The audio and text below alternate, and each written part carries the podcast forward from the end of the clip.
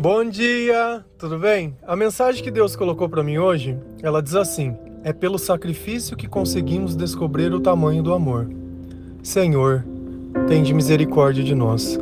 Perdoa, Pai, todos os nossos pecados, livra-nos de todo mal, nos afasta de tudo aquilo que não vem de ti. Nós agradecemos, Senhor, por tudo que tem feito em nossa vida, pela força, pela palavra, pelo Espírito Santo. Nós te louvamos, nós te bendizemos, nós te amamos, Pai, pois somente Tu é o nosso Deus e em Ti confiamos. Às vezes é difícil a gente conseguir entender o sacrifício que foi feito através da vida de Jesus. Mas para que isso seja possível, nós vamos ter que colocar alguma coisa que nós amamos como oferta. Vou dar um exemplo.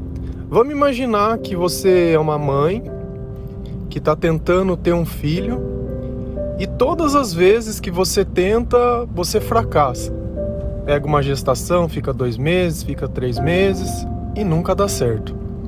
De repente, como a graça de Deus, o seu filho consegue nascer. E aquele sonho e toda aquela luta e tudo aquilo que você passou, parece que naquele abraço do primeiro dia do que ele nasce, valeu a pena. Quanto amor você estaria depositando nessa criança, nesse gesto, nesse sonho? Muito amor. Vamos imaginar uma outra situação. O seu cachorrinho, que todos os dias ele está ali com você. Quando você chega, ele balança o rabo, ele brinca. Onde você está dentro da casa, ele está junto com você. De todas as pessoas, o único que não te abandonou, o único que faz questão da sua presença. Vamos imaginar uma outra situação. Aquele emprego dos seus sonhos, aquele que você estudou tanto para conquistar, aquele que foram noites que você se dedicou, muitas vezes ficava o dia inteiro fora para poder estudar à noite e no final você conseguiu, você venceu. Um outro exemplo, seu pai ou a sua mãe ou a vozinha, ou a tia, aquele que quando mais ninguém estava com você, eles estavam com você. Percebe que eu estou criando situações sobre pessoas e vidas que importam na sua vida, vidas que ela tem um total valor. Agora, como eu posso medir o tamanho do significado? Percebe que se a gente pegasse uma vida dessa, quantos casos que a gente não vê que uma mãe ela perde a vida para que o filho possa nascer? Quantas vezes a gente não nota em gestos que as pessoas estão tentando salvar as outras pessoas? E esse gesto de amor, essa ideia de dar a vida, só vai, só faz sentido se eu estiver dando a vida por alguém que eu amo. Não faz sentido eu dar uma vida por alguém que eu não amo. Não sei, existe alguém hoje que você não goste? Ou não sei, que você odeie porque te fez muito mal? Ou uma pessoa que você detesta pelo comportamento que ela tem? Agora imagina, às vezes faz sentido você sacrificar algo por algo que você ama. Agora você sacrificar algo por aqueles que você não ama você perder esse filho que você quis tanto por alguém que você odeia, que você não faria nada. Essa é a posição que nós temos que entender o sacrifício que Deus fez por nós, por amor. Porque quando Deus sacrificou Jesus, nós não merecíamos isso. Se você notar na crucificação de Jesus, nem os amigos dele estavam lá. Poucas pessoas de um lado um bandido, do outro um bandido. Um povo e a igreja que Deus deveria ter recebido, que ele tinha criado para isso, não recebeu, e a palavra diz: veio para que eram os seus e os seus não o receberam. Você imagina você fazer uma viagem, de repente para um lugar bem longe, sua mãe diz: Olha, quando você chegar lá, você vai ficar na casa do seu tio ou da sua tia. E você vai na esperança de chegar lá e ficar nessa casa. Chega lá, teu tio tua tia não te recebe. Ah, nem sei quem que é você, sai daqui. E ainda, não contente de não deixar você ficar junto, ainda eles falam: ah, acho que nós vamos matar você porque você tá muito bocudinho, tá falando demais. Quem que é você para falar que é o filho de Deus? Quem que é você? E a gente começa a olhar esse sacrifício, ele foi a maior coisa que Deus pôde fazer por nós, porque a nossa reconciliação, o nosso caminho, ele começou nesse lugar. Lá em Efésios 5, versículo 2, a palavra de Deus ela diz assim: Que a vida de vocês seja dominada pelo amor, assim como Cristo nos amou e deu a sua vida por nós como uma oferta de perfume agradável e como um sacrifício que agrada a Deus. Percebe que porque Jesus nos amou e aonde existe amor, vale a pena se sacrificar tudo. Vale a pena a gente sacrificar todos os nossos desejos, todos os nossos pensamentos, tudo, tudo que nós somos, tudo que nós sonhamos para estar mais perto de Deus. Quando Jesus diz que é um perfume agradável, tem coisa mais gostosa que sentir o cheiro de um perfume? Quando uma pessoa passa um perfume que ela vai sair de casa, ela não quer passar uma boa impressão? E não é gostoso quando você passa perto de alguém que você nota que acabou de tomar banho e tá aquele cheiro de perfume? As flores têm perfume, muitas vezes a comida tem um perfume. Nada mais gostoso de você com fome sentir o cheiro de uma comida e dar aquela água na boca. Então percebe que antes que eu chegue ou antes que eu toque, o perfume ele já anuncia que alguma coisa está acontecendo. Quando você às vezes abraça alguém, o perfume daquela pessoa fica em você. Percebe que o que Deus fez por nós é muito maior. É muito maior. Só que nem sempre nós temos entendimento para perceber que esse sacrifício, porque é fácil olhar aquela pessoa pregada na cruz, difícil é entender por quem que ele aceitou ser pregado em silêncio,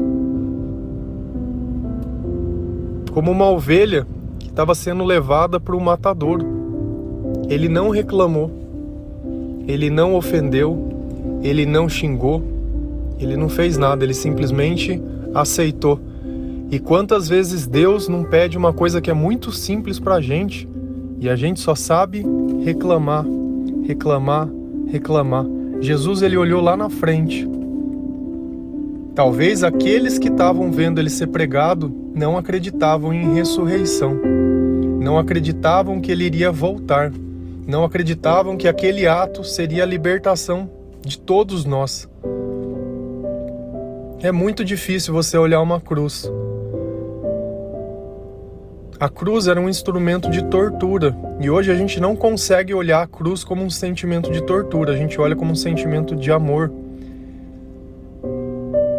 Se você olhasse uma guilhotina, que era usado para condenar as pessoas, decapitar a cabeça, é mais ou menos o mesmo tipo de propósito, servia para matar as pessoas. Mas hoje a gente olha naquela cruz o motivo de nós podermos viver, de saber que alguém aceitou ser sacrificado por amor por aqueles que não o amavam.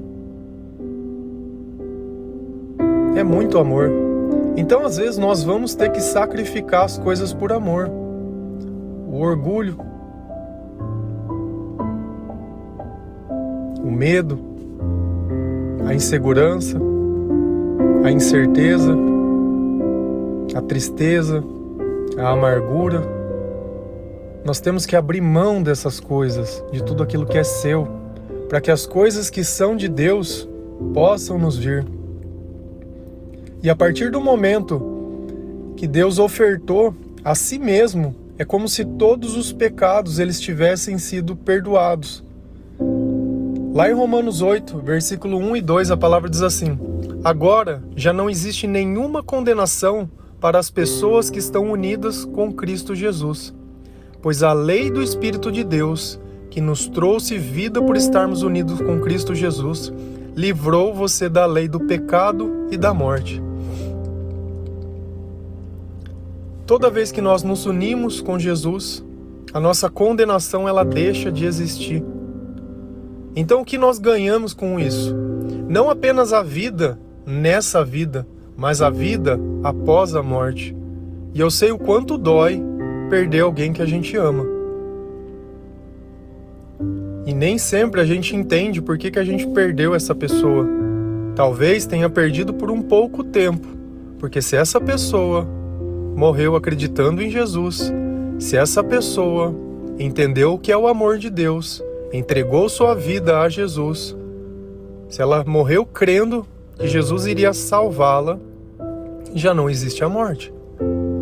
Então todos nós vamos nos reencontrar novamente para viver toda uma eternidade em um céu onde Jesus é rei. Nesse lugar não tem mais choro, não tem mais ranger de dente, não tem mais rico, não tem mais pobre, não tem mais nada. Lá vamos viver da forma que Deus sempre sonhou, como era no princípio Adão e Eva no paraíso. Antes deles tirarem os olhos de Deus e fazerem o que Deus queria e começarem a fazer o que eles acham que deveria fazer. A nossa vida, ela começa a perder o controle todas as vezes que nós fazemos o que nós achamos.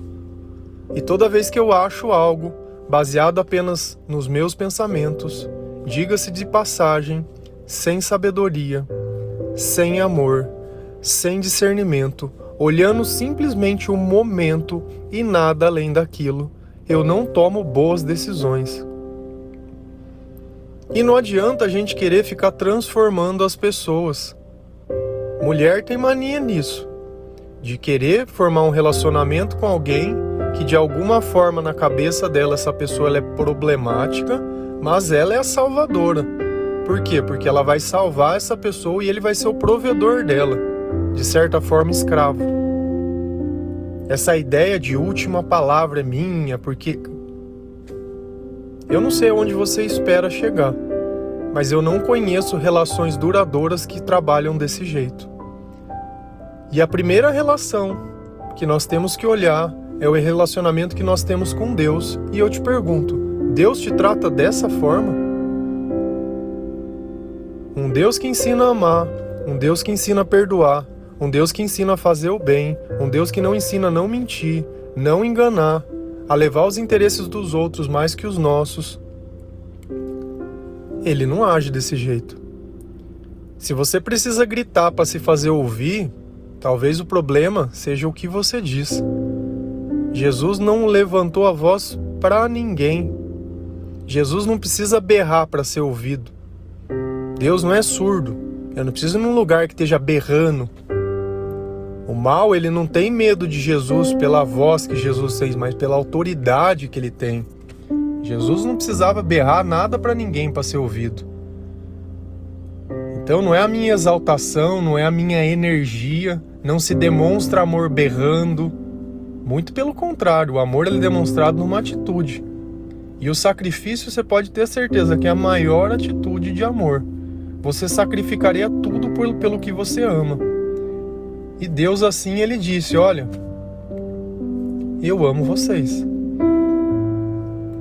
E a gente tem que entender que o único amor que existe é o amor de Deus. Os amores que a gente tem entre pessoas, sem Deus, eles se baseiam apenas nos nossos interesses. E toda vez que você não cumprir a expectativa da outra pessoa, esse amor ele vai ser cobrado seja através de uma humilhação, seja através de um berro, seja através de jogar na cara alguma coisa, seja, não sei. Existem diversas maneiras de nós fazermos isso, mas nenhuma delas é boa. Eu sei que muitas vezes deve estar passando um filme na sua vida. Olha todos os relacionamentos que você já teve, todas as vezes que você já entregou o seu coração para uma pessoa. Será que ela conseguiu suprir as tuas expectativas? Será que foi tão bom quanto você achava que seria? Será que esse realmente é o caminho? E o problema não está no caminho, mas está nas pessoas que você encontra pelo caminho? Então não é uma questão de Deus, mas de achar a pessoa certa. Não é Deus que faz as coisas. Não, não, não. É sorte. Então se eu procurar direitinho, se eu sair com todo mundo, se eu beijar a boca de todo mundo, né? Se eu fazer tentar todos os empregos, se eu fizer, você acha que é isso que vai transformar o lugar? Então não é a terra, não é o lugar. A terra prometida não é um lugar, eu tenho que sair procurando ela, ela não existe fisicamente. Nós só vamos alcançar as melhores coisas quando Deus estiver conosco.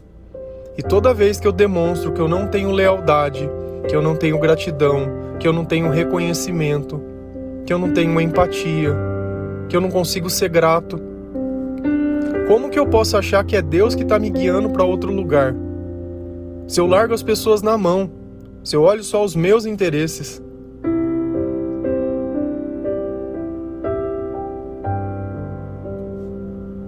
Pensa um pouco. Essa vida e a forma que eles tentam nos ensinar que é viver, ela não leva nada a lugar nenhum. Tanto que a maior parte das pessoas, elas não conseguem falar sobre nada bom da sua vida. Só sabem ficar falando mal da vida dos outros. Só sabem ficar colocando defeito na vida dos outros. E é muito complicado. Muito complicado mesmo.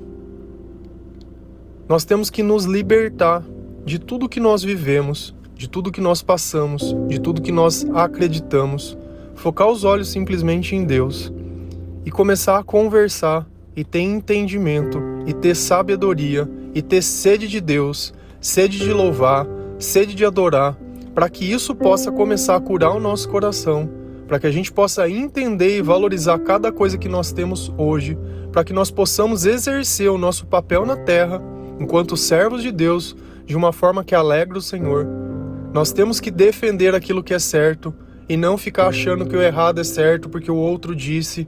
Ah, não, hoje é, é hoje, hoje são outros tempos, tem que ser modernos. Se é moderno, eu não sei. Eu sei que eu prefiro fazer do jeito que Deus diz. Eu sei que eu me sinto bem quando eu faço do jeito que Deus diz. O dia que você estiver deitado no teu quarto, o dia que você estiver doente, o dia que ninguém mais quiser olhar para tua cara, adivinha quem vai estar tá lá com você? E às vezes a gente questiona, por que, que Deus não me fala comigo? Ué, quantas vezes mais Deus vai querer falar com você, mas você não obedece? Ah, mas por que, que Deus não salvou? Ué, quantas vezes ele não disse pra você não fazer, pra você sair dessa vida e você não saiu? Ué, você assumiu a consequência. É simples. Deus tem mostrado diariamente o que Ele espera de você. Diariamente eu tenho dito, colocado passagem, diversas coisas de diversos tipos. Deus tem tentado curar você todos os dias, mas todo dia você corta o pulso. Todo dia você entrega a tua felicidade por alguém. Você sabe que aquela pessoa não quer o teu bem, mas você dá uma autoridade para aquela pessoa ficar pisando em você todo dia. Agora, se você quer se fazer de capacho, paciência. Paciência, eu não posso fazer nada. Ah, mas Deus, cara, chega um ponto que não é mais Deus, é nós. Se Deus disse, olha, o deserto tem, vamos caminhar, meus queridos. Eu vou dar comida, eu vou dar as coisas, eu vou estar com vocês de dia, eu vou estar com vocês de noite. Vamos louvar, vamos adorar. Ó, o mar tá vindo, tá tudo acontecendo. Eu tô com vocês, tô com vocês, estamos juntos. Você não tá sozinho. Não dá, né? Não dá?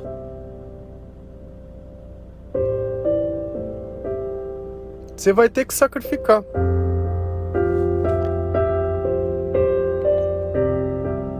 Vocês terem uma ideia, eu vou partilhar uma coisa pessoal minha. Durante 22 anos, eu trabalhei em um programa de computador que seria, vamos pensar assim, era o meu sonho.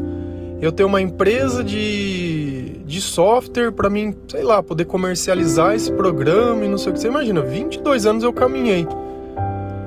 Chegou lá na frente, que é agora, eu vejo que vou sacrificar. Vou abrir mão desse sonho. Ah, mas por quê? Porque o sonho de Deus é maior que o meu. Então vou parar de insistir. Deixa. Não tem problema. Vamos caminhar para outro lugar. Vamos andar sobre as águas. Vamos ir além. Vamos chegar em lugares que nem mesmo eu imaginei. Vamos provar para todos aqueles que não acreditaram que é possível. E o nosso testemunho vai ser muito maior, mas muito maior, porque o nome do Senhor vai ser glorificado, o nome do Senhor vai ser exaltado. E todos que verem vão saber pelo impossível do que aconteceu que aquilo veio de Deus e tinha o dedo do Senhor. E eu faço questão de dizer que tudo foi por Deus. Tudo é por Deus e tudo é para Deus. Que grandes coisas vão vir. Grandes coisas vão vir. Grandes coisas vão vir. Amém? Que Deus toque o seu coração, que essa mensagem possa abrir os teus olhos, o teu ouvido, que você possa fazer aquilo que você acredita que tem que fazer. Ainda que a princípio pareça que você vai perder alguma coisa, com Deus a gente só ganha. Um bom dia, que Deus abençoe.